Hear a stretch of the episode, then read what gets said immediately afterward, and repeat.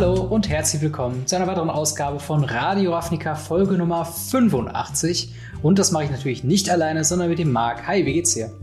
Hi, ja, mir geht's gut. Ich bin gespannt auf die Folge. Ich habe richtig Bock.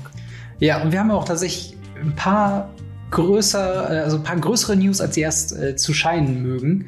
Und zwar reden wir zum einen über äh, ja, Magic Universes Beyond, ein äh, Crossover-Produkt von verschiedenen Franchises mit Magic the Gathering, unter anderem angekündigt Herr der Ringe und Warhammer 40k, was wir davon zu erwarten haben, besprechen wir dann alles und natürlich das Thema derzeit aktuell Times Sparrow Remastered. Wir sind voll und ganz in den Previews drin mit Old Border Karten, mit neuen äh, Reprints aus dem alten Times Sparrow Block. Werden wir alles ein bisschen besprechen. Zu guter Letzt, wie immer, ihr kennt es, das Ask Us Anything, äh, wo wir ein paar sehr schöne Fragen wieder von euch bekommen haben. Äh, aber bevor wir anfangen, ein paar Hinweise, wie immer, wenn ihr das Ganze auf YouTube schaut, beziehungsweise als äh, YouTube, äh, wenn ihr einen YouTube-Account habt, wären wir euch sehr dankbar, wenn ihr das Ganze liken und uns abonnieren könntet, also Gameray abonnieren könnt, aber auch bei äh, Magic äh, MTG Blackset vorbeiguckt, beim guten Blackie, der da auch sehr viel Content raushaut. Also schaut gerne vorbei, abonniert uns, das würde uns sehr, sehr freuen und hilft uns weiter zu wachsen. Wenn ihr das Ganze auf eurem Podcatcher hört, ob Spotify ist oder Apple Podcasts oder was auch immer, gerne 5 Sterne bzw. eine positive Review da lassen. Auch das hilft uns, äh, ja, weiter zu wachsen. Und wenn ihr uns auch noch finanziell unterstützen wollt, dann schaut doch gerne mal bei Patreon vorbei. Das gibt uns die Möglichkeit, ja, besseres Equipment zu holen, Beleuchtung, Sound, äh, bzw. Mikrofone, Soundboards etc. etc. Und äh, dementsprechend würde ich sagen, gehen wir mal in die Folge rein und zwar Magic Universe Beyond. Was haben wir denn da zugehört, Marc? Ja, also im Großen und Ganzen war die News, dass wir äh, ein Herr der Ringe, also Lord Rings, und ein Warhammer 40k Crossover bekommen im Magic-Universum. Das, ähm, ja, war direkt erstmal direkt ein Aufschrei, habe ich gehört, ja. weil es erinnert uns natürlich alle an Secret Layer Walking Dead. Das stimmt. Und das war auch tatsächlich, äh, zumindest schreibt das Wizards in ihrem ähm, Blog, in ihrem Newsblog, auch so ein bisschen der Initiator für ähm, dieses Magic äh, Universes Beyond. Ähm, was halt, äh, es ist noch nicht ganz festgelegt, was für eine Art von Produkte es sein wird. Das wird eine Mischung aus Produkten sein. Ähm, wie du schon sagtest, wir bekommen für Warhammer 40k, so weit wissen wir schon, wird es Commander-Decks geben, was wahrscheinlich dann so ein oh, ganzes ja. Cycle sein wird. Zu Herr der Ringe ist, soweit ich weiß, nicht komplett irgendwas ähm, bekannt gegeben. Es kann sein, dass Magic Universe Beyond Secret Lair Produkte sind. Es kann aber auch ein Set sein, je nachdem. Es soll jedoch nicht mit dem äh, aktuellen Standard vermischt werden. Also es soll kein ähm, ja, ins Hauptspiel integriertes Set sein. Es soll äh, halt ein Zusatzprodukt neben Magic the Gathering sein. Ähm, wobei sie auch da sich offen gehalten haben. Na, vielleicht ja auch nicht, je nachdem, wie es halt läuft. Ähm, und auch noch ganz wichtig, äh, das Dungeons and Dragons Sets Forgotten Realms, was ja jetzt auch schon angekündigt und rauskommt, ähm, jetzt bald, äh, oder jetzt im Laufe des Jahres vielmehr, das wird mhm. nicht dazugehören. Das ist ja eine Wizards of the Coast interne Marke, also Dungeons and Dragons, und das hat quasi äh, nichts mit Universes Beyond zu tun, sondern ist quasi immer ein separates Ding. Äh, erkennbar sind das Ganze an den dreieckigen Holo-Foil-Stamps, die mir unten auf der Karte sind und die man halt auch schon in der Form bei The Walking Dead ähm, auch gesehen hat. Wie sie, also sie wollen es umsetzen, auch da sind sie irgendwie nicht so ganz konkret. Es wird, ne, also es wird, also sie schreiben, dass sie die Frage bekommen haben, wie wollen sie diese, diese Integrierungen umsetzen? Und da werden halt immer mhm. die Beispiele genannt, die Godzilla-Karten aus Ikoria und natürlich The Walking Dead, wo es mechanisch einzigartige Karten gibt mit einzigartigem Namen etc. Und die Antwort darauf ist beides. Also es wird sowohl Kartenskins geben, die dann ähm, ja eine Karte repräsentieren im Magic-Universum, aber dann steht da anstatt, äh, keine Ahnung, Gideon, Blackblade, steht dann, keine Ahnung, ähm, Odo. Aragorn oder so drauf. Aragorn, oder wer auch immer. was auch immer. Genau. Ähm, und ja, wie, wie, wie siehst du das denn? Also, wir haben uns natürlich jetzt auch schon, du hast schon ein bisschen den äh, Shitstorm miterlebt, mhm. du hast ja auch schon erwähnt. Wie siehst du denn das Ganze als du jetzt persönlich? Siehst du das kritisch oder freust du dich drauf? Ich sehe das tatsächlich äh, interessanterweise überhaupt nicht kritisch. Mhm. Im Vergleich jetzt gerade zu den Secret Layer Walking Deads. Solange sie nicht denselben Fehler machen. Wenn sie wieder einzigartig mechanische Karten in ein Secret Layer Deck, äh, Secret Layer Drop, Entschuldigung, mhm. tun und das dann hoch, also irgendwie in Verkauf schmeißen, dann sehe ich das Problem, weil das, das, dann machen sie denselben Quatsch, den sie vorher auch schon gemacht haben. Ja. Ich glaube allerdings nicht, dass sie noch mal so einen Bitstorm erleben wollen, sage ich mal, weil ich denke mal, dass sie wirklich hingehen werden und werden das eher mit Commander-Decks dann zum Beispiel machen, wo sie dann für ein Warhammer-Universum hingehen werden, werden sagen, hey, das sind einzigartige Karten, weil wie willst du einen Blaster skinnen? Also das ist halt hm. schwierig. Ähm, naja, also du könntest sowas wie Smuggler-Copter nehmen und dann irgendwie der Space Marine dran schreiben oder was weiß ich für Fahrzeuge aus dem Warhammer-Universum. Also mhm. es gibt schon, also das ist auch ein Argument, was ich sehr häufig gehört habe, womit ich jetzt nicht unbedingt ähm, übereinstimmen würde, ist halt dieses äh, oh, Warhammer 40k ist ja Science Fiction und Magic the Gathering hat noch nie Science Fiction gemacht. Das, also es ist, es ist mehr so Steampunk-mäßig, wenn sie so ja. in die technische Richtung gegangen sind und ich weiß, dass es ein Unterschied ist. Aber ich finde nicht, dass es so weit weg ist. Also ich bin jetzt kein Warhammer-Spieler. Nee. Ähm, der Punkt ist halt, du hast ja die Phyrexianer. Die Phyrexianer sind ja. ja. auch ganz viel mit ihren Maschinen, Metallsachen und so weiter und so fort unterwegs. Da, da, da hat sich auch niemand beschwert. Also ja, das stimmt. Da sehe ich nicht das Problem drin. Und außerdem, also ich weiß nicht, also korrigiere mich, wenn ich da falsch liege, aber ich glaube, selbst auch im Warhammer-Universum, also Warhammer 40k, sind es ja auch nicht so wie Mass Effect oder Star Trek, sondern mehr so, dass sie auch immer noch religiös, also starken religiöse Prägung haben und sehr viele äh, Fantasy-Eigenschaften halt auch noch mit dabei sind, oder? Also es gibt ja dann auch irgendwelche äh, gottgleiche Geschöpfe und so weiter und, und große Fantasiewesen und ja. äh, Leute, die glauben, die nicht glauben und so weiter. Es ist ja mehr so, sie haben jetzt gerade kein Schwert in der Hand, sondern ein Maschinengewehr oder ein Blaster oder was auch immer.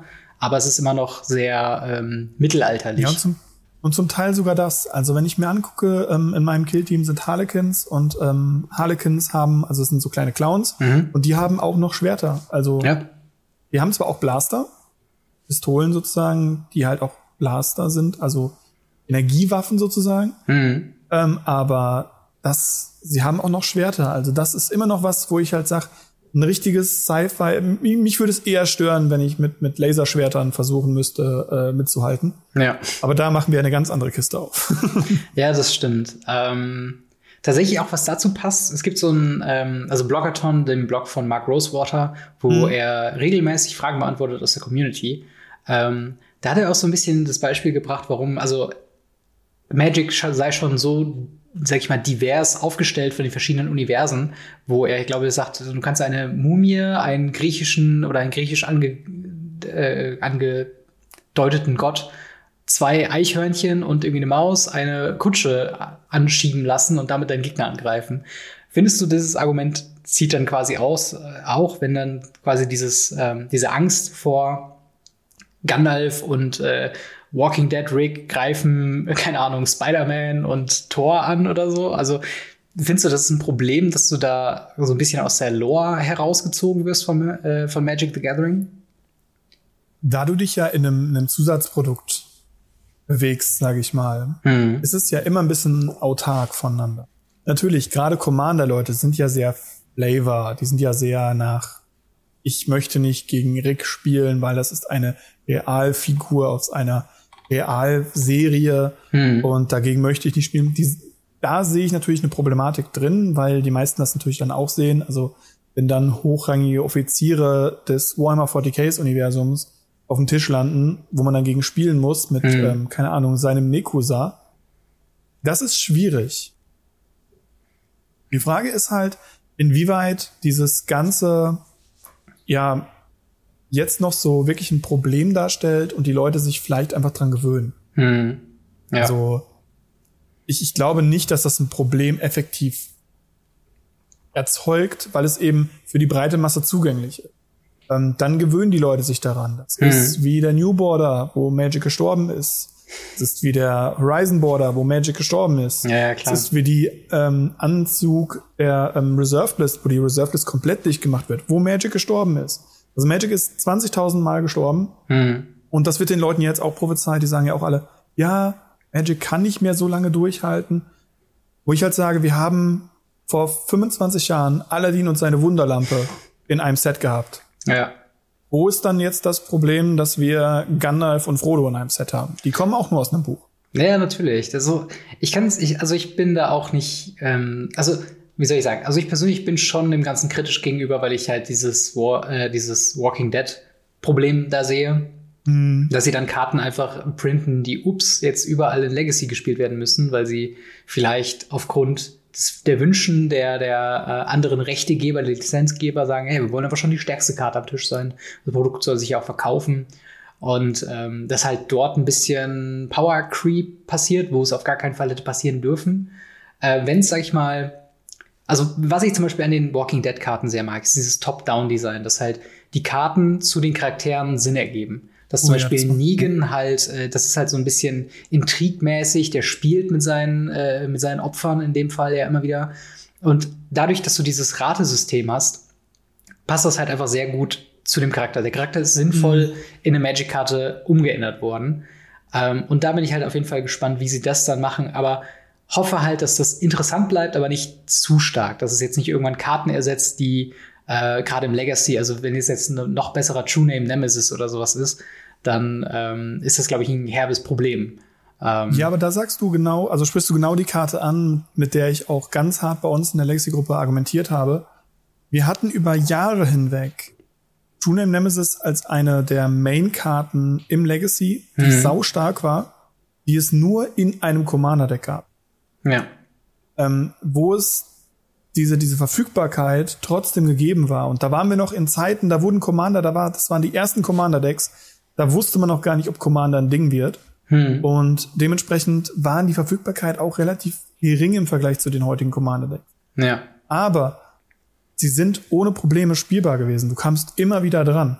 Und da sehe ich halt eher das Problem. Wenn jetzt auf einmal eine Karte sehr stark wird, man die nicht mehr reprinten kann. Wenn jetzt zum Beispiel Negan die neue super gute Karte im Commander, im 1v1 Commander, im Legacy oder sonst wo ist, mhm. kommt man da nicht mehr dran. Sie wird nicht mehr geprintet. Es gibt einen Satz X und das war's. Bei ja. Commander Decks ist es noch was anderes. Weil Commander Decks in einer viel breiteren Masse produziert werden können. Ja, das stimmt. Ähm, aber jetzt mal abhängig, äh, unabhängig jetzt von der Frage, wie stark die Karten werden, so, was wären denn so Lizenzen, die du dir wünschen würdest, die in so ein äh, Magic Universe Beyond Set gedruckt werden können? Hast du da irgendwas, wo du denkst, okay, wow, das würde super gut mit Magic zusammenpassen? Oh, schwierig. Ich mache immer den Witz, dass ich gerne eine Secret Layer Yu-Gi-Oh! hätte. Ähm, hm. Aber ich glaube, es ist schwierig, weil die meisten Lizenzen, klar, es gibt halt noch eine Menge so im Bereich Anime-Style, aber da mhm. machst du ja noch mal eine ganz andere Problematik auf, also sowas wie Dragon Ball Z oder so. Mhm.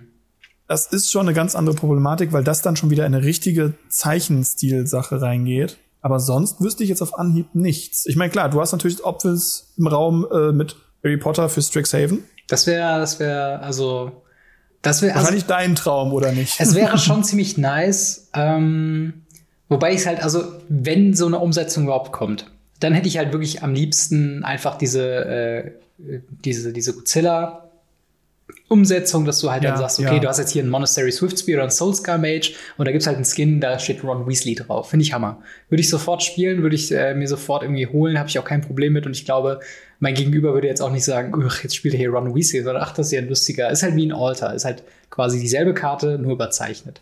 Habe ich auch kein Problem ja, genau. Mit. Also du siehst ja auch haufenweise Soulringe, die ja. einfach das Auge von Sauron sind. Also das ist mhm. ja gang und gäbe, ein Alter, was jeder gemacht hat schon mal. Genau sowas. Und klar wird halt über dieser Witz gemacht, okay, jetzt wird es eine Harry Potter Secret Lair geben zu Strixhaven, aber je nach Umsetzung hätte ich da sogar Bock drauf. Also ähm, wir sind da gerade, also kurzer, kurzer Plug an von meiner Seite. Wir, äh, ich habe ja noch einen anderen Podcast, Radio Ravenclaw, wo wir die Bücher gerade besprechen und sind wir jetzt gerade Richtung Finale von der Kammer des Schreckens. Und da gibt es dann zum Beispiel Tom Riddle, was äh, der ja am Ende von der Kammer des Schreckens so als Phantom aus diesem Tagebuch mhm. rauskommt. Und wenn du dann irgendwie ähm, so, ein, so ein Alter hättest von diesem Jace ähm, Mirror Mage oder wie er im Ixalan hieß, der Kopien von sich selbst macht, oder war es in einem späteren Set, ich weiß es gerade gar nicht. Aber sowas fände ich zum Beispiel flavorful und irgendwie witzig, dass er so quasi eigene Phantome erstellen kann, dass du dann so Tom Riddle und dann Jace äh, Mirror Mage oder sowas hättest. Das wären halt so der Sachen, halt wo ich denke, das wäre witzig. ist und einfach eine Illusion wird. Ja, ja, ja wäre cool. Also das ist halt genau das, was sie damit machen können. Sie können halt eine sehr schöne Adaption machen von Top-Down-Karten. Und dann hast mhm. du das Problem, solche Top-Down-Karten zu designen und denen dann einen Magic-Namen zu geben und dann eine Karte dazu rauszubringen, das ist schon wieder schwieriger. Ja, ja, das stimmt. Aber Also, by the way, Fun Fact, wusstest du, dass es einen, einen Godzilla gibt, der keine reale Karte bekommen hat? Hm, ach so, doch der äh, Biobox Der Promo.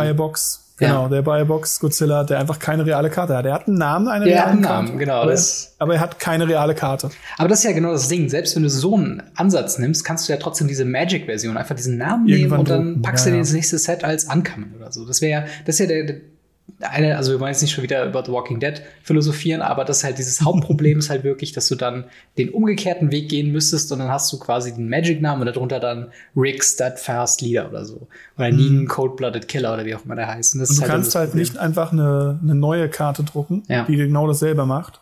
Weil dann hast du Leute, die im Commander auf einmal zwei davon spielen. Oder im Legacy halt acht. Ja, So, das das, kann genauso ein Problem werden. Genau, aber wie gesagt, ich freue mich drauf. Ich hätte persönlich ein bisschen Bock auf äh, eine Game of Thrones äh, Packung. Ich habe mir ähm, gerade die, Ja. die Bücher auf Englisch nochmal geholt und äh, versuche die jetzt mal, also immer wenn ich Zeit habe, so ein bisschen mal drin zu schmökern. Ich werde wahrscheinlich noch in fünf Jahren nicht durch sein. Aber ähm, da, da hätte ich halt Bock, weil ich glaube, da könnte man auch equipmentmäßig sehr viel machen, wenn du dann irgendwie die äh, Swords of Fire and Ice, da hast du es ja schon quasi fast drin, wenn du das halt irgendwie Ja. ähm, den Aus, äh, Auskeeper oder was daraus machst oder so. Hätte ich schon Bock drauf, hätte ich schon Bock drauf. Ja, ja, stimmt. War schon Aber ganz cool. ich würde sagen, genug von Universes Beyond. Gehen wir jetzt nochmal in die Universe von Magic rein. Und zwar Time Spiral Remastered. Wir haben jetzt schon einige Karten gesehen. Ähm, und also eigentlich, also es ist ein, diesmal ein sehr interessanter Ansatz, an Previews ranzugehen. Und zwar ist es nach Farben sortiert. Also wir haben jetzt schon alle äh, weißen, alle blauen, alle schwarzen, alle roten und ich glaube teilweise die grünen gesehen. Wir haben noch nicht alle grünen gesehen, Ja. glaube ich. Ähm, wie äh, stehst du denn gerade so zu den, zu den äh, Previews? Findest du es Hammer, was so gerade kommt? Und wie ist dein Eindruck vom Set? Also ich äh, finde es gut, dass sie diesen Weg gehen, dieses nach Farben sortieren, dass man Mhm. genau weiß, okay, was kommt. Und ähm, es macht auch viel Sinn, dass man damit da auch einfach mal Wünsche oder Fakes der Community ein bisschen rausfiltern kann, ein paar Trolle, Mhm. die unterwegs sind, sag ich mal. Weil wenn eine rote Karte mitten in den weißen Spoilern gespoilert wird, weiß man einfach, hm, hm, guckst du mal lieber noch mal auf die Quelle. Ja. Das ist schon ganz nett. Also ich habe jetzt neulich zum Beispiel einen Fake gesehen von ähm, Splinter Twin. Ja. Und ähm, wir hatten natürlich das bekannte äh, Spoiler, in Anführungsstrichen, beziehungsweise Fake-Spoiler von ähm, den Fetchländern. Mhm. Also von dem weiß-schwarzen da.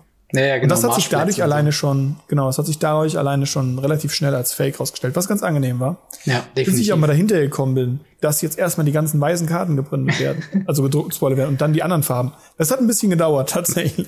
Ja, ich war auch sehr überrascht, weil ich dann auch die ersten äh, Previews dann gesehen habe und dachte mir so, hm, achso, wir haben jetzt hier Thraben Inspector und diese Flicker Wisp und so. Ich dachte so, das sind ja alles coole Karten, aber werdet ihr jetzt nur weiße zeigen? Und dann habe ich irgendwo Ja, gelesen, dass ja. sie tatsächlich von den Farben Genau. her durchgehen. Ähm, und ich finde es auch nicht schlecht. Also es ist ähm, eigentlich kann man sich halt so schön auch auf Sachen freuen, wie zum Beispiel ähm, jetzt, wo wir bei den grünen Karten angelangt sind, äh, was lange Zeit natürlich äh, gefragt wurde, beziehungsweise wo die Leute spekuliert haben, ist er jetzt dabei, ist er nicht dabei, ist halt natürlich der gute Tamagolf. Ja. Und ähm, da hat man so ein bisschen so ein Hype-Level, dass man weiß, okay, morgen kommen die grünen Karten, vielleicht wird da ja auch der Golf wieder revealed. Ja, Ähm, genau. Das ist halt das ist das Coole, was man da wirklich machen kann. Es gibt jetzt schon Leute, die ich äh, bei mir im Freundeskreis habe, die ganze Zeit dahin sagen, oh, Artefakte, oh, Artefakte, wann kommen Mhm, endlich die Artefakte? Wir mhm. brauchen endlich die Artefakte. Aber du weißt eben, sie werden kommen und du weißt, sie kommen als gebündeltes Pack und das ist halt schon cool. Ja, das stimmt auf jeden Fall. Also, man hat auch so ein paar Sachen, ähm, also gerade bei den Artefakten, jetzt wo du es gesagt hast, da gibt's natürlich schon ein paar Sachen, die schon vorher revealed worden sind. Also Lotusblumen zum Beispiel, da war ja auch die, ähm, die Preview. Firebox beziehungsweise Pre, äh, nicht. Pre-Event-Karte. Pre-Event. Es gibt ja auch kein richtiges Pre-Release. Ähm, ich weiß gar nicht. Release-Party heißt das Event. Entschuldigung. Ah, okay. Und ich glaube, da war auch halt Chronal Plating und Chalice of the Void und so. Das sind so ein paar Sachen, die schon vorher bekannt Mhm. sind. Aber ähm, wie gesagt, also ich freue mich auch mega schon auf die, ähm, ja, auf die guten alten Artefakte. Vor allen Dingen hoffe ich da halt noch, dass noch ein paar Brecher mit dabei sind. Ähm, denn wie, Sopal, bitte Moxopal. wie ist denn dein Eindruck von der, von dem Set jetzt im Allgemeinen? Ähm, so, also ich hö- höre gemischte Gefühle in der Community bisher. Wie siehst du das denn? Also, ich finde, es ist ein super cooles Set der Old Border Karten. Mhm. Ähm, die Old Border Karten sind alle on point. Ähm, ich habe ganz gut rumgewitzelt und mittlerweile, es stimmt halt immer noch, es gibt bisher keine einzige dieser Old Border Karten, die ich nicht schon gespielt habe. Mhm. Und damit heißt es, die sind alle irgendwo spielbar. Ob die gut darin sind oder nicht, ist irrelevant. Aber sie sind spielbar.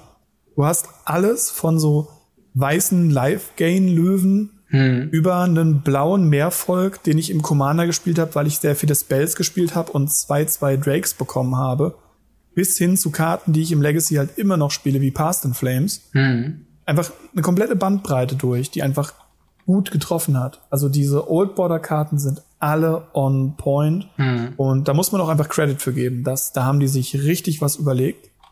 Ja. Zum normalen Set kann ich dir fast nichts sagen.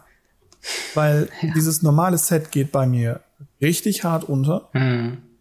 Es sind Reprints dabei, es sind auch coole Karten dabei, auch no coole neue Artworks, ähm, coole andere Border.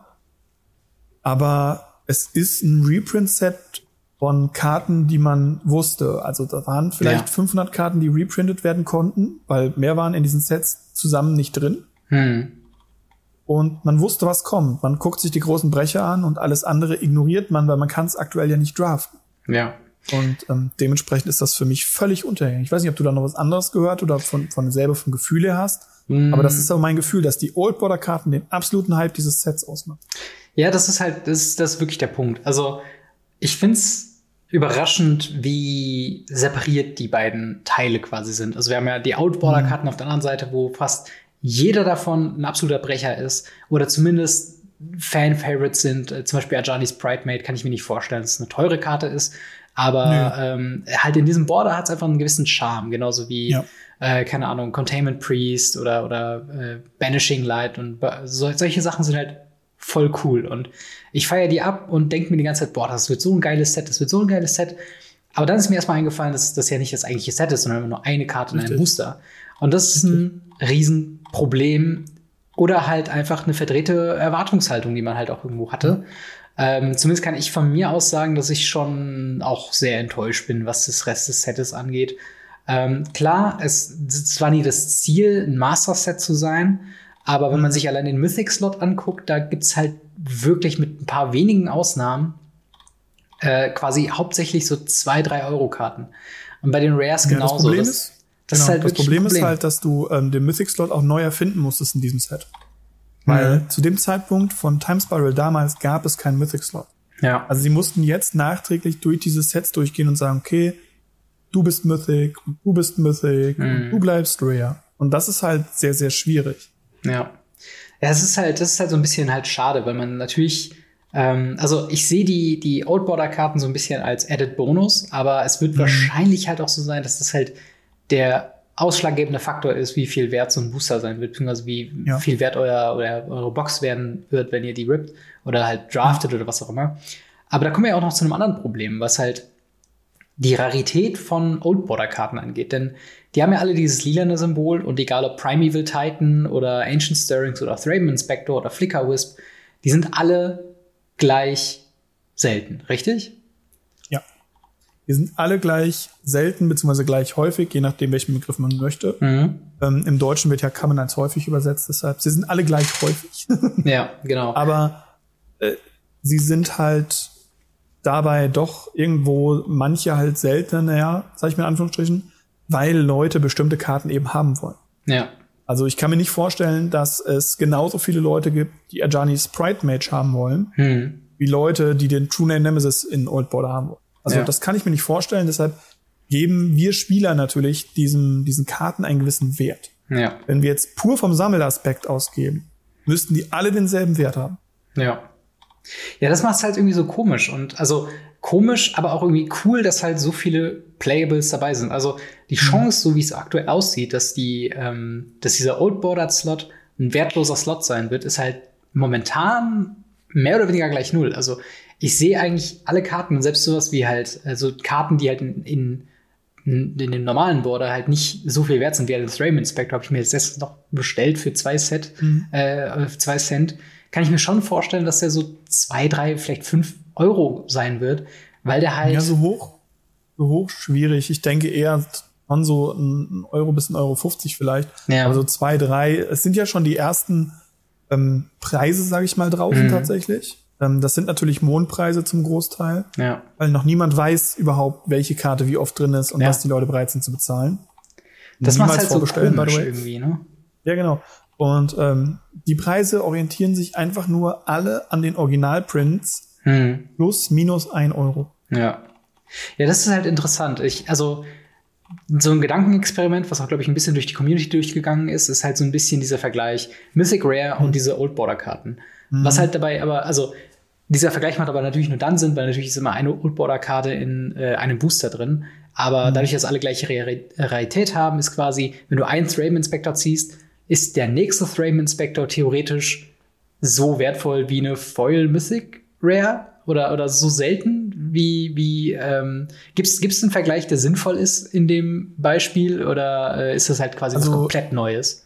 In den, in den normalen Mythics ist es schwierig. Es gibt theoretisch die Mystery Booster, die normalen Edition, Mhm. ähm, die ja hinten im letzten Slot eine Foil-Karte reingekriegt haben, nachdem Ja. die Convention Edition dort solche ähm, Playtest-Karten drin hatten, die sie Genau. rausgenommen haben. Und diese Foil-Karten waren, glaube ich, auch irgendwas um die 200 Batschmich. Also ich weiß nicht, wie viele genau es war. Ja. Aber theoretisch könntest du die genau mit diesen Mystery Boostern hinten im Vollslot ähm, vergleichen. Ja. Zumindest ähnlich. Also ob es wirklich hundertprozentig dasselbe ist, weiß ich nicht. Mhm. Ähm, ich kann dir aber sagen, ich habe auch da schon ohne Probleme in einem Display zweimal dieselbe Foil hinten drin gehabt. Ja. Obwohl die Zahl auch über 200 ist. Dementsprechend hinkt da ein bisschen der Vergleich. Was ich weiß, ist, dass die Seltenheit der Foil-Karten extrem hoch sein wird im Vergleich zu den Non-Foil-Karten. Oh ja. Weil sie sollen ein normales Set Foiling haben, also sie können die Chance haben, 1 aus 15 eben den Foil-Slot zu treffen. mhm. Aber das heißt, du hast vielleicht zwei, maximal drei pro Display, wenn überhaupt, ja. ähm, die da drin voll sind.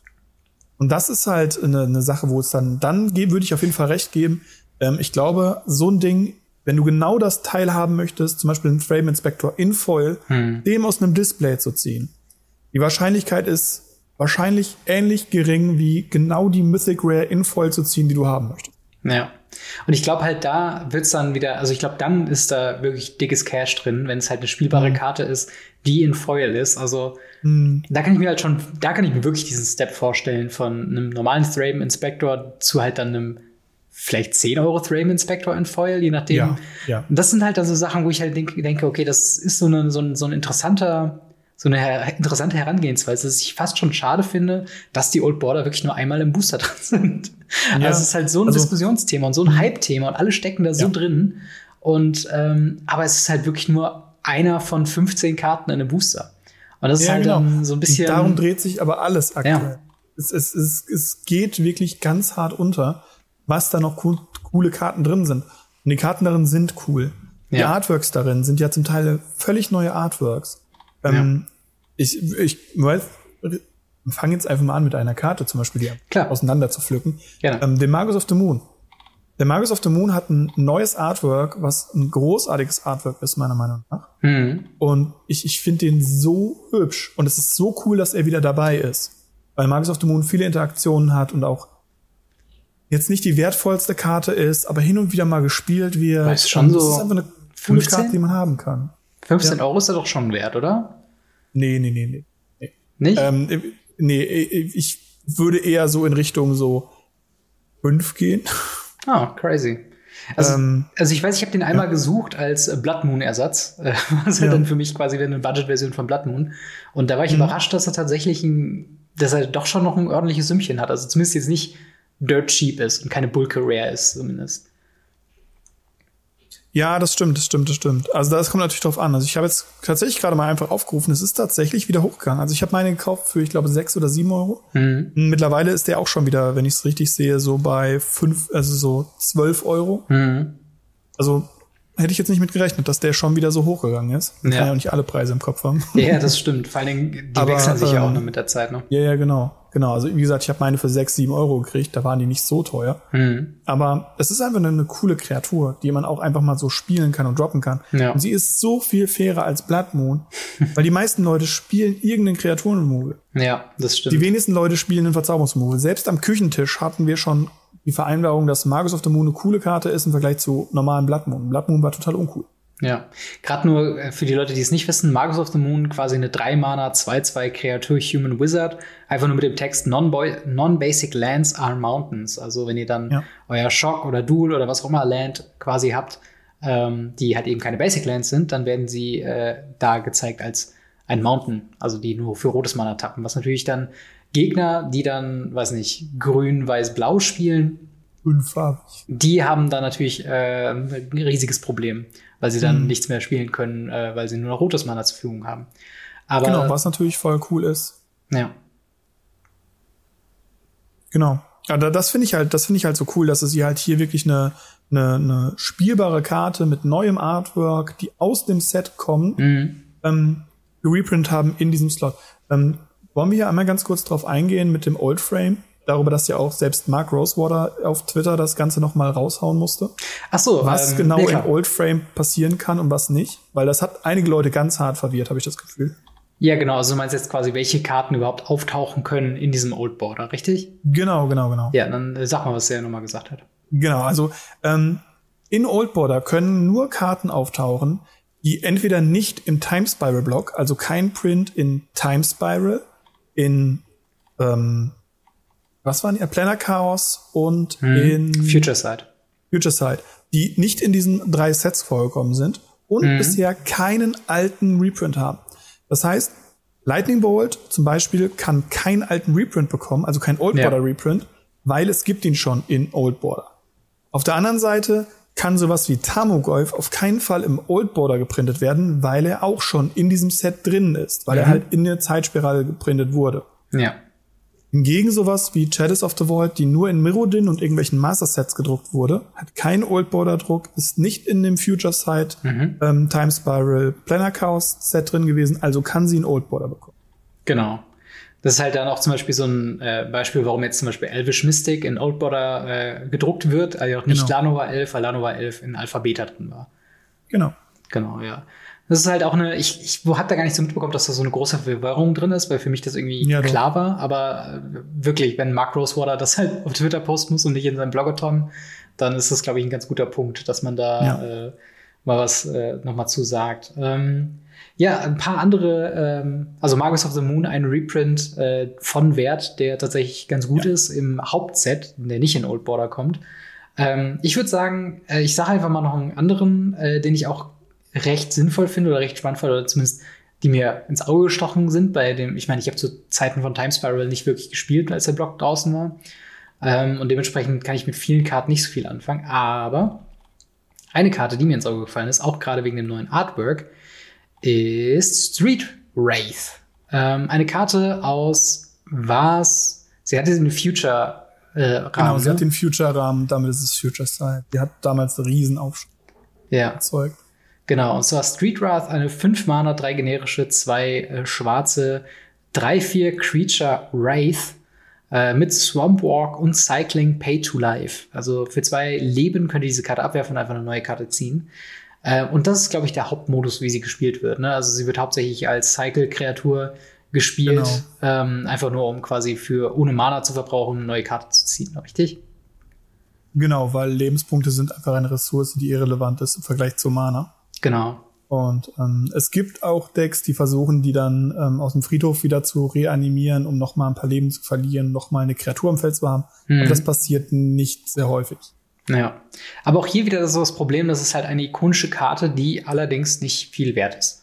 Also, ähm, das ist auch dieser Reprint, ich meine, der ist nice und der wird mich auf jeden Fall, also der freut mich auf jeden Fall, dass es da nochmal ein alternatives Artwork auch dazu geben wird.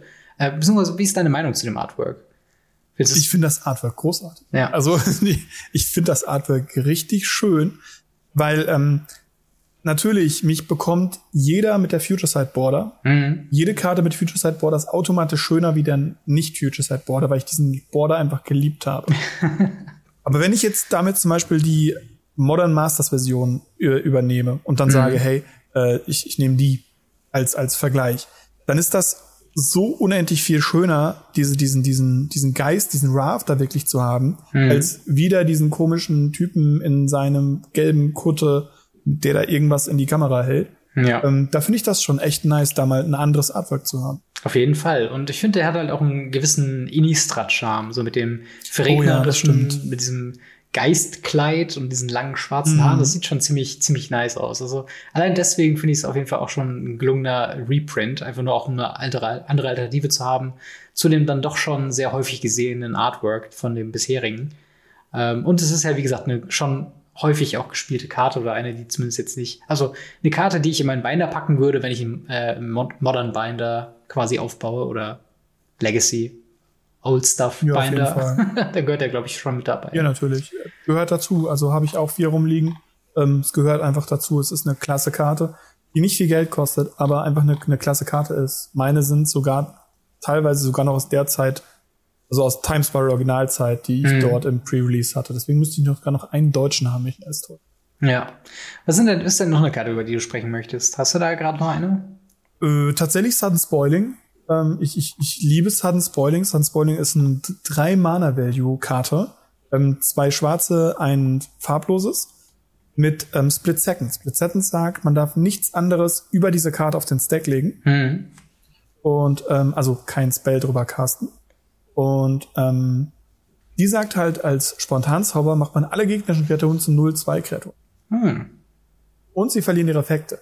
Das heißt, wenn dich ein Gegner angreift mit so 18-5-5 Tramplern, greift er dich halt mit 18-0-2ern an. Das ist in Schwarz, finde ich das super mächtig, Ja. weil es, es holt die Kreatur nicht aus dem Combat.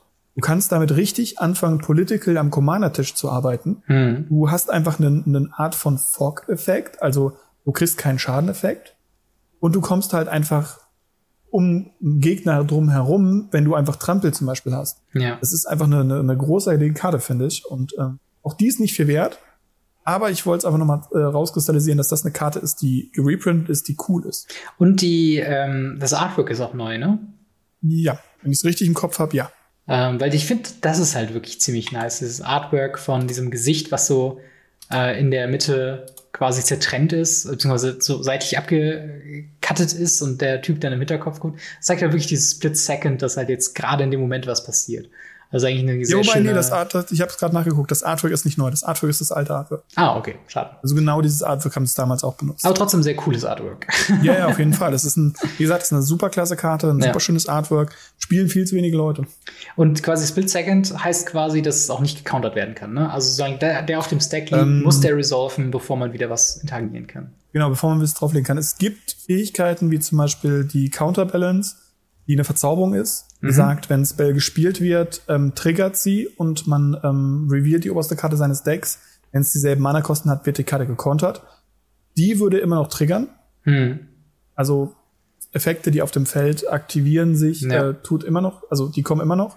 Man kann aber selber keine Effekte aktivieren oder eben Konterzauber drauf spielen. Also Counterspell geht zum Beispiel nicht darauf zu spielen. Ja, und das ist natürlich dann ein sehr, sehr starkes Tool, quasi so ein schwarzer Fog-Effekt in gewisser Weise. Ja, ja, genau. Es ist Ähm. eine saustarke Karte. Das ist schon ziemlich, ziemlich krass, ja. Ja. Tatsächlich eine Karte, die ich recht witzig finde, weil ich super lange nicht gewusst habe, dass es sie gibt. Ähm, aber sie tatsächlich auch äußerst gut ist, ist ähm, Pongify. Eine Oh ja. ein Mana, ein blaues Mana Instant mit dem Text Destroy Target Creature. Uh, it can't be regenerated. It can't be regenerated. Its controller creates a 3-3 Green Ape Creature Token. Äh, und auf dem Artwork sieht man einen, einen, wütenden, einen wütenden Affen, der vorher eine Kreatur war. Ähm, Genau, das Interessante ist, äh, kennst du die, die ähm, deutsche Version davon? Äh, nee, wer ist sie denn? Veraffung. Veraffen. Willst du mich denn veraffen? Ja, Anscheinend schon. das finde ich, finde ich, finde ich gut. Äh, Ja, ich das, auch. Das ist halt irgendwie, also es ist schon krass, was der Effekt ist, weil es ist ja quasi Beast Within, ne? Ähm, ja, nicht ganz. Beast Within kann auch Länder und Artefakte und so weiter nehmen. Ah, okay, verstehe. Aber ein, ein blauer Creature Removal für ein blaues Mana, ja.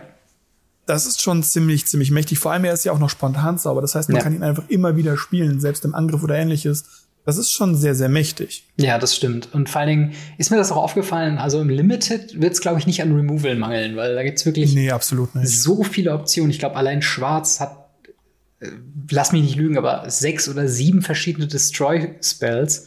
Ähm, also das wird ein sehr grindiges Limited, wenn ich das jetzt mal so sagen kann. Und ja, genau, aber darauf ist es ja auch tatsächlich ausgelegt. Das ganze ja. Set geht ja um einen Limited, um einen Draft, um Klar. coole Karten, die man auch damals schon gedraftet hat. Ja. Und ähm, da gehört halt Removal und ich lege wieder eine Kreatur, um Tempo zu gewinnen, oder ich lege eine große Kreatur, die nicht removed werden kann oder ähnliches. Mhm. Das gehört einfach dazu.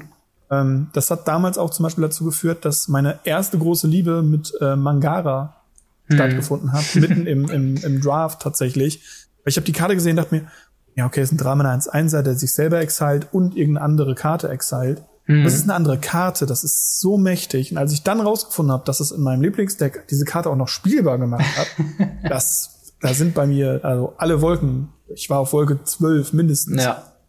Ja, stimmt. Wenn man sie so liest, dann denkt man erst so, okay, was, was soll die Karte eigentlich? Also, wie du schon ja, genau, sagst, so äh, drei Mana, genau. also eine Karte removen, was kann man mit Skyclave Apparition auf jeden Fall deutlich besser. Glaubt man. Aber welche Interaktion ja. macht's denn äh, so ultimativ spielbar? Genau, also Mangara ist halt, ähm, also Mangara auf äh, Korondor mhm. ähm, ist ein 3-Mana 1-1 legendärer Mensch, der sagt, tappen, man exilt Mangara de Korondor und eine andere Permanente ganz aus dem Spiel. Wenn man diesen Effekt jetzt benutzt und den praktisch sagt, ich tappe die Kreatur, um dein Land aus dem Spiel zu nehmen und mein Mangara, danach aber Mangara auf die Hand zurückbounced oder halt irgendwie kurz flickert oder ähnliches, ist der Effekt trotzdem auf den Stack. Mhm. Und ähm, den, der Part, dass Mangara exiled wird, ist irrelevant, um die Fähigkeit durchzuführen. Ja. Genau, und da hat man halt äh, sowas wie Caracas oder ähnliches, die sagt, man kann legendäre Kreaturen zurück auf die Hand nehmen und andere Karten im Legacy. Super mächtiges Teil. Aber alleine halt, dass man hingehen kann, man kann die benutzen und kann, ich glaube, der Flashlöwe ist, glaube ich, auch drin, wenn mich nicht alles täuscht, wo man einfach ähm, eine, eine Kreatur auch flickern kann. Ähm, ja, ich, ich weiß, wie du meinst. Ähm mhm. ich weiß aber gerade nicht, ob er genau drin ist. Ich weiß, dass Stone, die Stone Load Gargoyles oder so auch drin sind. Die machen auch sowas ähnliches, meine ich. Mhm. Meinst du hier White, White Main Lion, ne? Ja, yeah, yeah, genau. Ja, genau. Da, da, funktioniert natürlich dann die Interaktion, dass man ihn quasi, wenn der Effekt auf dem Stack liegt, dann Mangara schon mal vorher wegnimmt und man ihn dann gar nicht exilieren muss. Ähm, das ist auf jeden Fall eine sehr coole Karte. Und das ist halt mhm. genau dieser Effekt, wie du den gerade eben meintest. So, ich lese die Karte und denke mir so, was zum Teufel, das ist eine Rare, wirklich.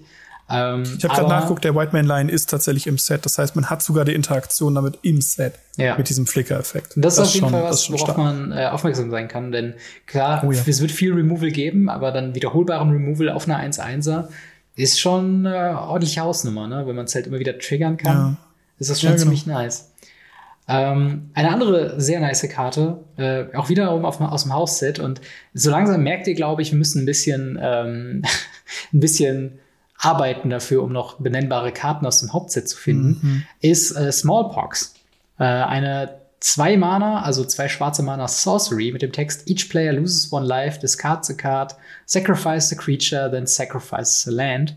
Ähm, also für zwei Mana quasi alles Mögliche verlieren ist quasi ein, ja, zwei Mana, was ist das insgesamt?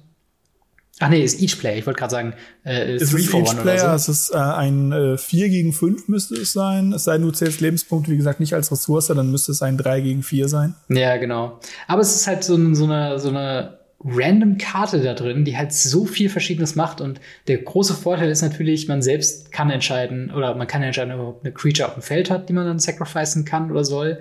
Natürlich, genau. ein Land ist immer, geht quasi immer mit drauf, weil man muss es ja auch irgendwie casten können mit den zwei schwarzen Mana äh, Karte des Garten, wenn man selbst schon darauf gewappnet ist, dass das jetzt kommt, kann es halt einen deutlich weniger beeinflussen als äh, den Gegner. Und ja gut, One Life ist ja okay. Ähm, aber halt eben eine dieser Karten, wo ich drüber geguckt bin und dachte so, okay, das ist sehr viel, was man für zwei Mana machen kann. Ja, genau. Es wird auch, äh, gab auch jahrelang in Legacy das Deck mit Pox, ähm, was einfach genau darauf ausgelegt wurde. Hm, nice. Ja, das ist doch, äh, also das ist halt auch vom Artwork her sehr grotesk, sehr komisch ja. aussehend und ähm, ja, ja, Ich, bin, ich bin mal gespannt, ob das nicht vielleicht auch irgendwo woanders noch spielbar wäre, äh, außerhalb vom Limited. Ähm, ich glaube, im Modern wurde es teilweise auch schon gespielt. Mhm. Ähm, einfach weil man da halt auch sowas hat, wie jeder Spieler wirft Handkarten ab. Allein das ist schon ziemlich gut. Und es ist ein Removal drauf. Dass man ein Land verliert, ist irrelevant. Ähm, ich weiß gar nicht, im A-Drake habe ich das mal eine Zeit lang gesehen. Mhm. Weiß nicht, ob es als Pox als solches das auch noch als Modern Deck gibt. Das kann ich dir jetzt nicht sagen. Ja. Aber das ist auf jeden Fall eine sehr spielbare Karte für Schwarz, weil wenn man selber darauf gewappnet ist, Dinge zu verlieren, ist das voll okay. Ja, das stimmt. Und also nur, was wir quasi meinen mit, was die nächsten Karten sind, die wir jetzt schon so rausgeguckt haben, bis auf natürlich eine große Sache, auf die wir auf jeden Fall noch kommen. Äh, was ich mir zum Beispiel mal aufgeschrieben habe, ist halt Mana Tithe, weil es halt eine sehr witzige Karte ist, ein Mhm. Ein-Mana äh, Counterspell in äh, Weiß, äh, also Counter Target Spell unless äh, its controller pays one. So ein bisschen eine, Mhm. sch eine schlechtere, was ist das, Spell Pierce? Die, glaube ich, wo du zwei Ähm, casten. ja, es gibt, es gibt ja dieselbe Karte noch mal in, in Blau. Das ist dann der Force Spike. Ach so, ja. Ähm, Spell Pierce macht nur Non-Creatures. Dementsprechend, ähm, ja.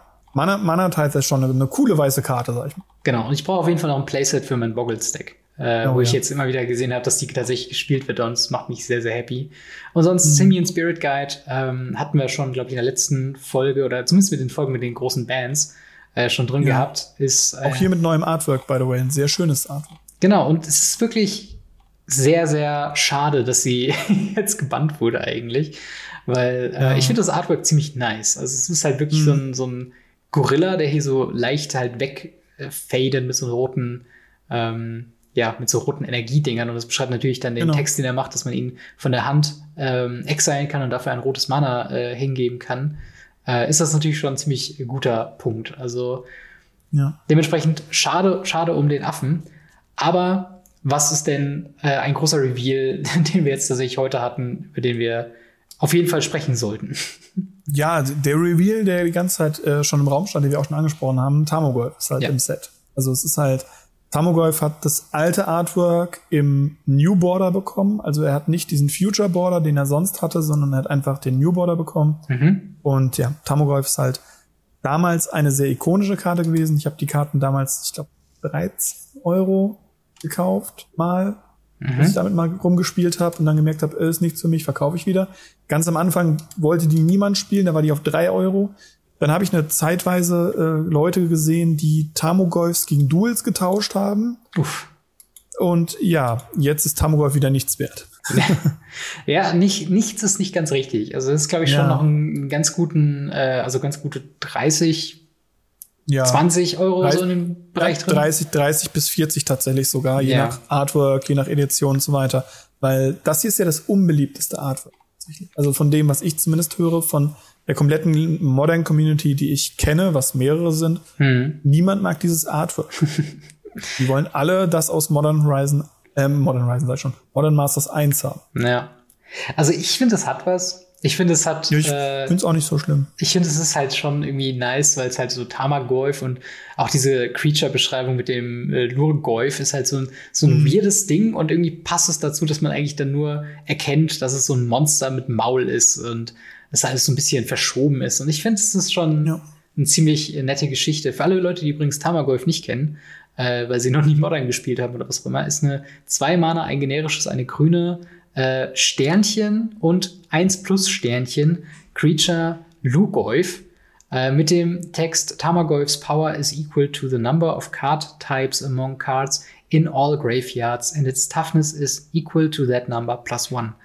Also, wenn ihr nur eine Kreatur, also wenn in beiden Friedhöfen nur eine Kreatur ist, ist der quasi eine 1-2. Sobald da eine Sorcery dazukommt, ist es eine 2-3 und so weiter und so fort. Und so zählt quasi ähm, ja, jeder neuer Card-Typ, also Instant, Planeswalker, Land, alles Mögliche quasi mit dazu. Und so kann man gerade in Modern eben mit den Fetchlands, eben mit den vielen ähm, ja, Arten und Weisen Sachen in seinen Friedhof zu bekommen, ist es quasi so ein ähm, All-Time-Favorite für Junt-Player, weil für zwei Mana eine möglicherweise 5, 6 oder 4, 5 Kreatur zu kriegen, ist 8, schon. 9. Oder 8, 9. ist das schon Genau. ziemlich, ziemlich stark. Ja, genau. Es ist, es ist eine, eine sehr coole Karte. Ähm, und es war zu erwarten, dass sie drin ist. Ich finde das Artwork strange, was sie gewählt haben, Hm. weil er ist ja auch auf der Verpackung drauf. Stimmt. Und die Verpackung hat ein anderes Artwork als das, wie er im Set ist. Aber ist das ein Artwork, was man schon irgendwo kennt auch, oder ist das? Nein, also das Tamogolf Artwork von dem, von dem, von der Box hat man noch nie gesehen. Deswegen waren alle Leute gehypt. Oh, hm. Tamogolf, neues Artwork. Und jetzt hat er den alten, das alte Artwork mit altem Border. Ja. Da wird noch ein bisschen spekuliert, ob es da nicht noch irgendwelche Zusatzdinge gibt, wo man den noch draus bekommen kann. Mhm. In einem anderen Artwork. Aber das fand ich sehr auch sehr strange. Das wäre natürlich, also ich habe gerade kurz überlegt, was wäre denn, wenn sie den Tamagolf als Biobox-Promo machen? Ja, es gibt ja schon die Biobox-Promo. Welche? Die Release-Promo, die Release-Party-Promo ist gleichzeitig auch die Biobox-Promo. Das so, bedeutet, okay. wenn ihr eine Biobox, äh, eine Box kauft, oder am Release-Event teilnehmt, bekommt ihr ein Lotusblumen. Ach so, verstehe. Ich dachte, das wäre quasi mhm. Lotusblumen, wäre Pre-Release-Promo und dann wäre es nochmal eine andere Buybox-Promo.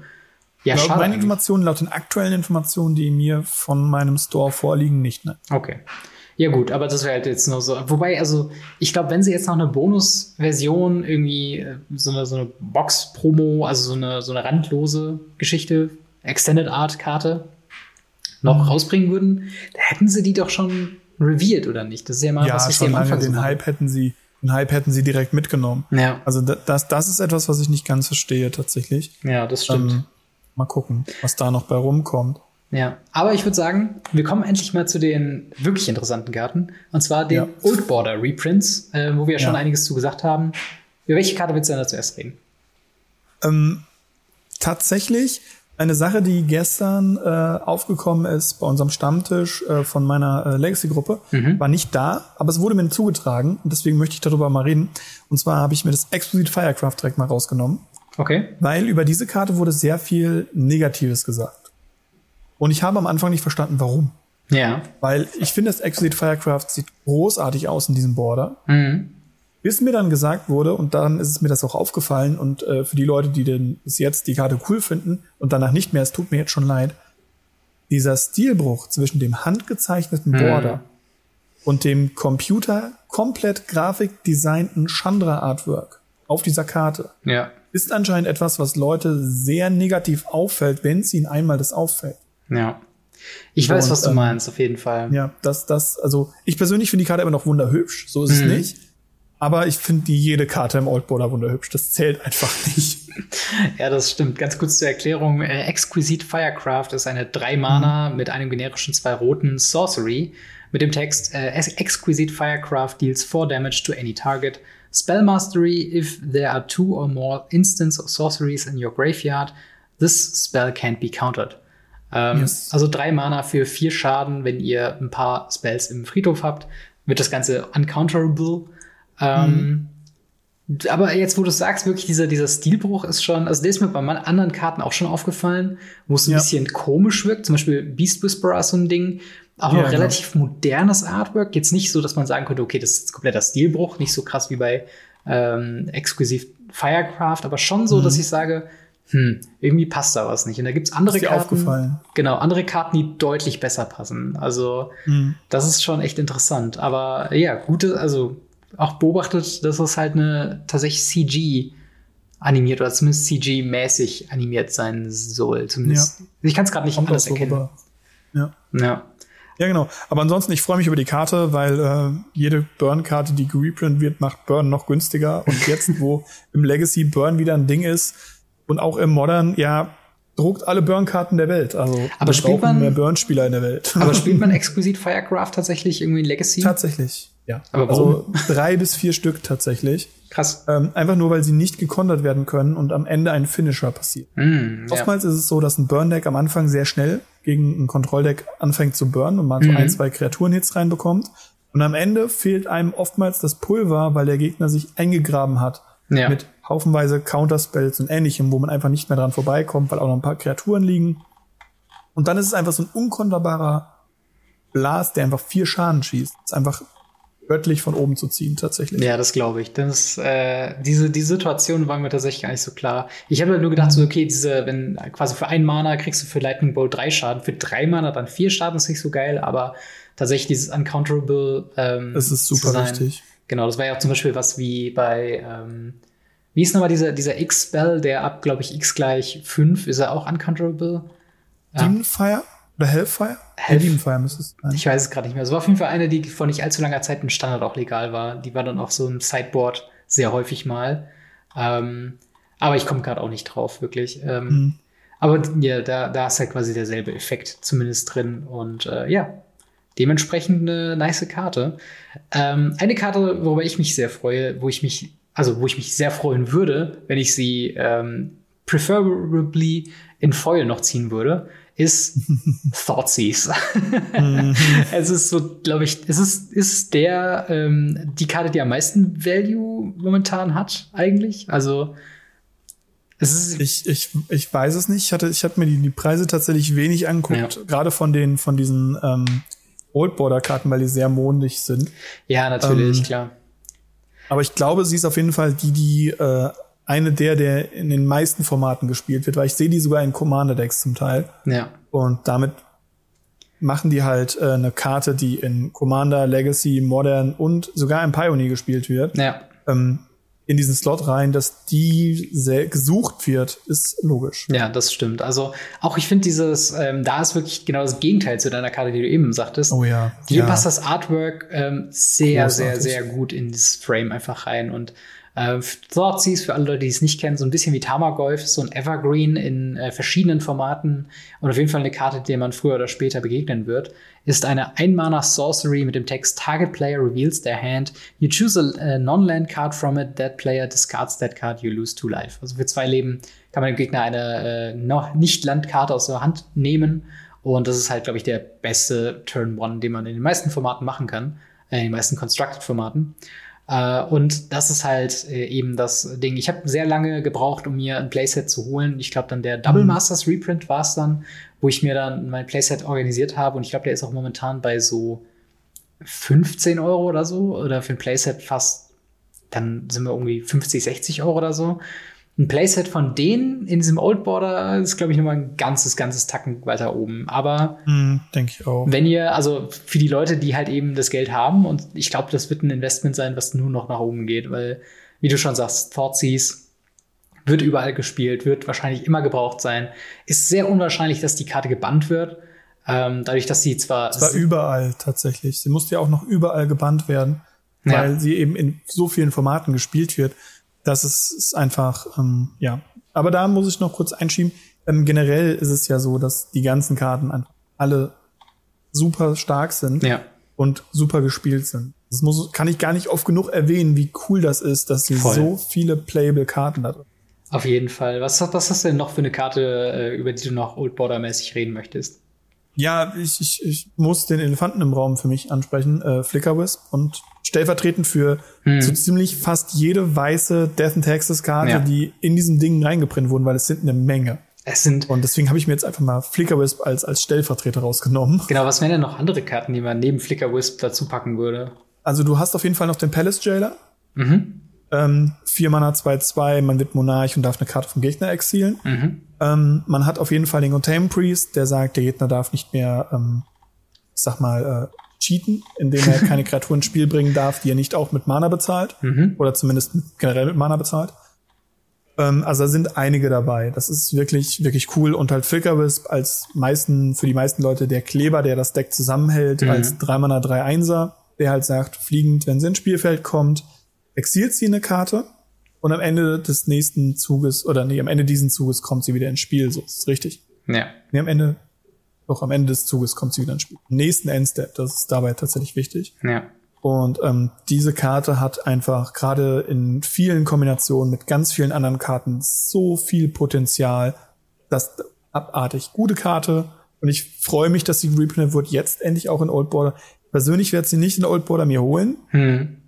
Weil mein Deck komplett New Border ist. Aber ich kenne eine Menge Leute, die ähm, die Fleckerus holen werden. Eben. Und ich glaube, so oder so ist, wenn, äh, sollten wir irgendwie an ein paar Booster äh, kommen, sind es, glaube ich, alles Karten, über die wir uns generell freuen würden, Ja, dass wir ja. sie einfach ziehen. Und das ist halt, glaube ich, das trifft auch bei vielen von meinen Puls hinzu. Also ich schmeiße jetzt auch mal alle so ein bisschen in einen äh, Topf und ähm, Mhm. wir gehen jetzt nicht auf jede Karte so direkt ein, aber zum Beispiel äh, SRAM Senior Artificer äh, ist so eine Karte, die genauso wie ähm, äh, Ethereal Armor oder Path to Exile. Das sind alles einfach so weiße sehr gute Karten, die in Decks gespielt werden, die ich halt auch spiele, wie halt Auras, äh, Boggles und ähm, da freue ich mich halt einfach darüber, dass die halt diese, diesen, diesen Beauty-Treatment quasi mal bekommen haben. Mhm. Genauso wie halt äh, Monastery Swift Spear. Da finde ich auch, das ist ein leichter Clash von, von Old Border und New Artwork. Ja, aber halt aber auch so eine, hübsch. genau, aber auch so eine Karte, die ja auch mittlerweile überall gespielt wird, von Pioneer bis ja. Legacy, äh, in Blitzstrategien und so weiter. Ähm, ich habe es eben schon mal kurz erwähnt, äh, beziehungsweise noch äh, passend zum Monastery Swift Spear tatsächlich Dreadhorde Arcanist, wo ich super überrascht war, dass der ein Border Treatment bekommen hat. Weil in meinem Kopf immer noch, ich muss es immer wieder sagen, wenn wir über Dreadhorde Arcanist sprechen, ist es keine so starke Karte. Aber dann siehst du sie halt in, ähm, in Pioneer zum Beispiel, in äh, Red Black äh, Ar äh, Arcanist Decks oder halt Pyromancer mhm. Decks. Und es ist genau. unfassbar, was die Karte macht. Also ja. Turn One irgendwie, also, oder Thoughtseize, Dreadhorde Arcanist Attacke, wieder Thoughtseize ist so ja. unfassbar stark. Und es reicht ja Schock, Angriff, Schock sind 5 Damage ja. und Lightning Bolt 7 Damage. Das ist einfach abartig, was diese Karte tut. Genau, und das ist eigentlich, also es ist würdig für diesen Old Border auf jeden Fall. Ja. Ähm, auch wenn es mich ein bisschen überrascht. Ähm, ja, die meisten Leute bei mir haben rumgeweint, weil äh, der wurde jetzt neulich erst im Legacy ja. gebannt. Und ähm, wobei ich jetzt sage, seid doch froh, dass sie ihn schon gebannt haben, so müsst ihr ihn euch nicht holen. Das stimmt tatsächlich. Also es ist ein bisschen wie Simeon Spirit Guide, wo man sagt, okay, genau. Unpassendes Timing. Wahrscheinlich war es auch ja. einer der Gründe, warum sie es immer weiter aufgeschoben haben mit dem Banning. Aber äh, absolut richtig, dass es gebannt wurde. Ähm, mhm. Aber ja, das sind halt all solche Karten, ähm, wo man einfach Bock kriegt, Booster zu öffnen oder sich die Karten ja. irgendwann mal zu holen. Ähm, was habe ja selbst ich, wo ich mir überlege, ich habe ja noch zum Beispiel die beiden äh, großen Mehrfolgs da drin mhm. mit dem Master of the Pearl Trident und Tuna Nemesis. Oh ja. Ähm, beides sind Staples in ihren Formaten, wenn es um Mehrfolg geht oder auch im Commander Mehrfolg spielt man diese Lord-Effekte. Mhm. Und ähm, jetzt kann ich endlich nicht nur den Master of Pearl Trident also nicht nur den, jetzt kann ich den auch noch in Old Border spielen, so ist es richtig ausgedrückt. Ja, genau. Und nicht nur den, ähm, den Atlantis-Typ. Ja, den Lord of Atlantis, ja, das ist, genau. das ist so witzig, wie, welche Karten sie dann auch genommen haben. Es wirkt fast schon wirklich mhm. handpicked für Leute, die dann irgendwie ja. komplett Old Border Murfolk spielen wollen. Ja. Ähm, oder zumindest die wichtigsten Karten in Old Border haben wollen. Das finde ich, es ist auch auf jeden Fall so viel Feierwert. Äh, ja. ja. Ja, aber äh, ich glaube, ähm, wir haben, also ich glaube, das wäre erstmal genug für äh, ja. diese Woche. Wir haben halt, wie gesagt, noch ganz groß den Rest von Grün, Länder, Artefakte. Ähm, ja. Da bin ich mal wirklich gespannt, was da noch kommt. Und gerade halt Old Border ist halt, it's going to be wild, sage ich jetzt mal. Also es wird schon richtig, ähm, die haben jetzt schon ordentlich raufgelegt und jetzt wartet man noch die anderen Sachen ab. Wahrscheinlich keine, also zu 100% keine Fetchlands, aber vielleicht sowas wie Horizon Canopy, äh, auch wenn es nicht im Old Border wäre, aber trotzdem ein Reprint, was glaube ich dringend, dringend notwendig wäre. Ja, ähm, generell der ganze Zirkel könnte gut auch im Draft dann, also fürs Draft da reinkommen. Normalerweise machen sie immer einen Rareland-Cycle in so ein Draft-Set rein. Ähm, das ist meiner Meinung nach das Rareland-Cycle, das man gehen würde. Ja. Aber ich würde sagen, wir verabschieden uns an dieser Stelle für diese Woche ähm, für Times 2 Remastered. Jedoch mhm. haben wir noch kurz ein paar Minütchen, um auf eure Fragen einzugehen. Ask Us Anything. Hier nochmal der Aufruf, wenn ihr uns Fragen stellen wollt, kommt gerne in den Discord von Gamery slash Radio Ravnica und äh, schreibt da eure Fragen rein. Wir beantworten die dann sehr gerne. Und wir haben diese Woche von Furby die Frage, was sagt ihr zum aktuellen Pokémon-Karten-Hype? Coole Nostalgie oder Verrat an TCGs, weil es ja ums Ziehen von wertvollen Karten statt ums Spielen geht?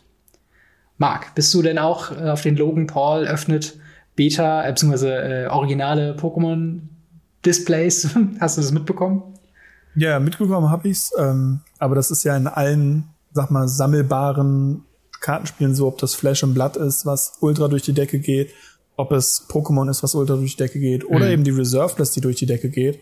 Alles, was irgendwie aktuell sammelbar ist, äh, wird hart gesammelt. Ja. Und wie findest du der, ähm, wie findest du die quasi diesen Verrat an TCGs, weil es ja eigentlich nur um ja, den finanziellen Wert geht und gar nicht gespielt wird? Ist das ein Problem für dich oder glaubst TCG du? TCG heißt Trading Card Game und ja. nicht Playing Card Game. In erster Linie geht es um TCGs immer ums Trading. Mhm. Du nimmst mehrere Karten, die weniger wert sind und tradest gegen eine wertvollere oder tradest eins zu eins dieselben Karten. Es geht dabei theoretisch alleine vom Namen her nicht ums Spielen. Also dementsprechend ist das kein Verrat an TCGs, sondern man geht irgendwo doch ein Stück weit zurück hm. an die TCGs. Aber man öffnet wieder Packs. Man ja. kauft die nicht über irgendwelche zweiten Händlerplattformen und äh, äh, einfach nur die Karten, die man braucht. Man öffnet wieder Packs, man tradet Karten, man gibt den Karten den Value, man gradet Karten, man mhm. äh, tauscht die hin und her. Theoretisch ist das der Inbegriff des TCG. Persönlich ja. bin Spieler. Karten sollten meiner Meinung nach einen Wert haben, ja. Muss es dieser Wert sein? Nein. Ähm, möchte ich, dass mehr Leute spielen? Ja. Finde ich das schlimm? Nein. Also ja. es gehört irgendwo mit dazu und ich habe es auch schon so oft miterlebt und das ist für mich schon fast normal. Ja, das ist halt auch wirklich so ein Ding. Ich glaube, das ist bei Pokémon nochmal ein spezielleres Problem, dass hm. die Player-Base komplett was anderes ist wie die Sammler-Base. Ja. Ähm, wo halt, also der beste Beispiel ist, glaube ich, die, die teuerste Pokémon-Karte ist der äh, Holo Glurak aus der ersten Edition und First Print oder so. Eine spielerisch, glaube ich, sehr fürchterliche Karte im Pokémon TCG. Also die ist nicht gut. Nein, das, die ist nicht gut. Das war schon was, wo ich in diesem Gameboy Pokémon TCG Spiel die Karte tatsächlich mhm. bewusst rausgenommen habe, weil sie einfach nicht gut spielbar ist. Aber Glurak ist natürlich. Glaub, die einzige der bekannt. drei großen, der gespielt wird, ist Bisaflor. Ja. Also zumindest habe ich den damals auf der, auf der, äh, bei uns auf den Turnieren immer gespielt. Ja. Aber ich glaube, ansonsten sind die alle nicht spielbar. Also Turtok und Glurak. Also, ja. und trotzdem sind sie die teuersten Karten. Aber trotzdem, also Pokémon TCG ist tatsächlich ein cooles Spielsystem. Also, wenn ihr da was, das ja. mal zocken wollt, schaut mal gerne äh, irgendwie rein. Also, es macht ordentlich Spaß. Ähm, dann die nächste Frage ist von minmac-lp. Der fragt, äh, was haltet ihr von der Zusammenarbeit von Wizards of the Coast und Warhammer 40k und The Hobbit und davon, äh, dass für The Hobbit ein ganzes Expan Expansion und Commander Decks für Warhammer rauskommen sollen? Ähm, ich glaube, da müssen wir ein bisschen was äh, gerade stellen. Also es geht jetzt natürlich, The Hobbit ist Teil von Lord of the Rings, aber es geht quasi um die Marke Mittelerde, glaube ich, im Allgemeinen. Genau. Und ich glaube da eher um die äh, Lord of the Rings Thematik als um die Hobbit-Thematik, ja. aber Hobbit äh, tauchen natürlich viele Charaktere wieder mit auf. Äh, und es ist, soweit ich weiß, nicht bestätigt, dass eine ganze Expansion, äh, also eine ganze ganze Set rauskommt über Lord of the Rings. Ich glaube, das war nur ein Beispiel, wie man es benutzen könnte. Ähm, ja, ich, ich glaube tatsächlich, dass sie da auch ein paar nähere Informationen rausgehauen haben. Echt? Ähm, dass es eine Expansion werden soll. Ich meine sogar, sie hätten angekündigt, dass sie zufällig zum selben Zeitraum eine Expansion, also ein, ein, ein ganzes Set was eigentlich in Anfang 2022 kommen sollte, hm. noch in Ende 2021 reingequetscht haben. Und ähm, böse Zungen möchten jetzt behaupten, dass dieses Set eben das Herr der Ringe Set ist, nachdem sie es jetzt angekündigt haben. Aber ist das, ist das Spekulation oder ist das handfest? Dass das, dass das Set, äh, dass sie ein Set nach vorne gezogen haben, ist handfest. Ja. Ähm, ob es das Herr der Ringe Set ist, ist Spekulation. Hm. Aber ich meine auch gelesen zu haben, dass das eben eine, eine Edition werden soll, eine komplette Expansion an Lord of the Rings. Hm. Ja, okay. Also da muss ich, also äh, prinzipiell, also wir haben ja das Thema eben schon gehabt im äh, Podcast, genau. äh, von daher haben wir da eigentlich schon viel zu gesagt. Äh, ich bin auf jeden Fall gespannt und ich, also meine Vorfreude ist dementsprechend begründet, dass ich sagen würde, ich bin gespannt, wie sie es machen um dann mir zu entscheiden, ob ich es gut finde oder schlecht. ja, das Ding ja, ist, wenn wir jetzt von allgemeinen äh, Ankündigungen reden und äh, Warhammer 40k, äh, Commander Decks und so weiter, wir wissen noch nicht ganz genau, wie die Karten aussieht. Ich glaube, Aber die Commander Decks wurden ja angekündigt, das ist ja fest. Nee, aber man weiß nicht, wie die Karten aussehen werden. Das meine ich. Ach so, ja, genau. Also das, genau. also ob sie jetzt ein Skin sind ja. oder ob sie eine neue Karte sind. Das meine ich. Genau, sowas meine ich. Und ja.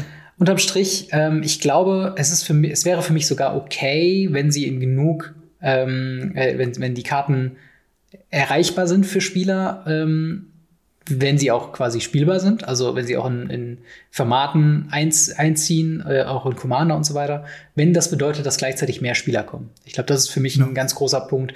Wenn genau. das der Weg ist, der mehr Spieler ins Local Game Store führt, dann von mir aus sehr gerne. Ähm, aber ich bin, wie wir es eben schon gesagt haben, sehr äh, vorsichtig der ganzen Thematik. Äh, ja zugewendet. Ähm, hast du noch was hinzuzufügen diesbezüglich? Ich glaube nicht. Wir haben ja, ja ziemlich alles drüber geredet. Genau. Dann noch eine letzte Frage von Heimdall. Mich würde interessieren, was eure Lieblingskarten sind und im Gegensatz, äh, Gegensatz eure absoluten Hasskarten. Hast du da gerade spontan ein, eine, äh, eine Pet-Karte, die du, von der du dich nicht trennen kannst? Thalia, Guardian of Trade. Ziemlich einfach. Ja. Ähm, ich habe mir dafür sogar eine Secret Layer gekauft. Ähm, schlimmste Fehler meines Lebens. Trotzdem habe ich mir dafür eine Secret gekauft und ähm, Ja, also das ist so diese, diese, diese zwei Mana, zwei eins fairste Kreatur der Welt, die einfach sagt, äh, nicht Kreaturenzauber kosten ein Mana mehr. Mit Erstschlag ist einfach alles, was ich an der Kreatur toll finde. Sie hat ein gute, gutes Preis-Leistungs-Verhältnis. Mhm. Sie macht den Gegner äh, die Karten madig, die er spielen möchte. Und ich kann sie in, in Lieblingsdecks spielen und guten Decks spielen und ich, ich, das ist einfach so eine meiner absolut time All-Time Favorites. Und deine Hasskarte? Äh, tatsächlich äh, es ist eine Karte, die gebannt ist bei uns im Format mittlerweile. Mhm. Ähm, das ist äh, Underworld Breach. Hm. Weil Underworld Breach so viel unendlichen Stuff gemacht hat, dass es mich dazu gebracht hat, fast mit Legacy aufzuhören und äh, wieder Modern und Standard zu spielen. Ja. Vor ähm, dementsprechend würde ich so die Karte sagen. Was bei dir? Zu Underworld Breach ist tatsächlich so ein Punkt, das war, glaube ich, damals, als ich nur mit äh, Franz den Podcast gemacht habe, da habe ich, äh, glaube ich, dich schon zitiert und gesagt, äh, ja, ich kenne einen Legacy-Spieler, der sie, Zitat, richtig dumm findet. Ja, ja, die, die ist, die war auch richtig dumm. Und normalerweise sagst du halt immer so Karten, so, ja, das kannst du da spielen, das ist da für diese ja. Kombo, und also, nee, die ist dumm. Ja, das, das, das Ding ist einfach, nee, nee, egal. Ja. Äh, ja, was hast du denn so für eine Lieblingskarte? Bleiben wir doch bei positiven. Eine Sachen. Lieblingskarte von, also die nicht unbedingt gespielt wird, aber die, glaube ich, die erste Karte war, die ich mir über Karten mal gekauft habe, war Crested Sunmare, eine 5 äh, Mana 5-5 äh, Horse-Kreatur, die den Text hat, ähm, Horses are indestructible und immer wenn du Leben bekommst, kriegst du am Ende deines äh, Zuges ein 5-5 Horse und ich in meinem Kopf damals, als ich nur angefangen habe, da war halt auf Devastation gerade neu raus. Das ist, glaube ich, eine entweder Amonkhet oder auf, auf Devastation-Karte. Und ich habe ein, ein Live-Link oder ein Live-Gain-Deck gebaut, wie jeder neue Spieler am Anfang. Mhm. Und das war halt für mich das ultimative Payoff, weil es diese unfairen, in meinen, also damals noch gedacht, unfairen Agro-Decks, weil die überrennen mich ja, bevor ich überhaupt spielen kann, ähm, ja, eins ausgewischt hat, dass ich nicht nur Leben dazu bekomme und sie mich nicht totkriegen, sondern auch noch eine Armee von äh, unzerstörbaren Pferden hatten. Deswegen ja. ist es seitdem eine Karte, die ich ähm, partout nicht verkaufen würde. Sie bleibt für immer in meinem Binder und beziehungsweise okay, hoffentlich bald cool. nochmal in einem, in einem Deck dass man sich irgendwann mal spielen kann. Vielleicht mal ein Pioneer oder so. Ähm, vielleicht kann ich darum mal ein Deck bauen. Jetzt habe ich gerade eine Idee bekommen. Ähm, und meine absolute Hasskarte ist quasi genau das Gegenteil. Das war jetzt quasi Jank. Ähm, habe ich gern früher drum herum gebraut. Und jetzt meine absolute Hasskarte ist auch eine, die letztens gebannt wurde, und zwar Uro, äh, Titan of Nature's Wrath. Ich finde, mhm. das ist eine Karte, die äh, ja aus den zu Recht in nahezu allen Formaten gebannt wird und hoffentlich auch noch in allen Formaten gebannt äh, ja. wird in Zukunft. Ähm, Finde ich, macht zu viel, ruiniert ähm, quasi das ganze Prinzip von Midrange und von generell äh, Konventionen von äh, Archetypen und so weiter, weil du kannst den Leuten halt nicht erzählen, es gibt Agro, Midrange und Control, wenn eigentlich alle Decks eigentlich nur noch um Oro gebaut sind. Und ja. ähm, das war mir ein riesengroßes Dorn im Auge und dementsprechend meine absolute Hasskarte. Kann ich voll verstehen. Bin ich voll bei dir. Ja. Äh, aber das bringt uns auch schon ans Ende von Radio Raftika Folge 85. Hier nochmal ein kleines Dankeschön an alle unsere Patreon-Supporter, unter anderem Gold-Unterstützerin äh, Witch667. Vielen, vielen Dank, äh, dass ihr uns da äh, unterstützt auf Patreon. Wie gesagt, schaut vorbei im Discord, um direkt mit uns Kontakt zu treten. Wir haben auch Twitter, Instagram, alle Links dazu in der Videobeschreibung. Abonnieren nicht vergessen, wenn ihr es auf YouTube guckt und folgen, wenn ihr das auf Spotify oder wo auch immer ihr Podcast hört. hört. Äh, Marc, vielen, vielen Dank, dass du wieder dabei warst. Immer wieder gerne. Und dann hören bzw. sehen wir uns nächste Woche wieder mit weiteren Times Square Remaster News und was auch immer in der Welt von Magic alles losgeht. Haut da rein, bis dann. Ciao. Ciao, ciao.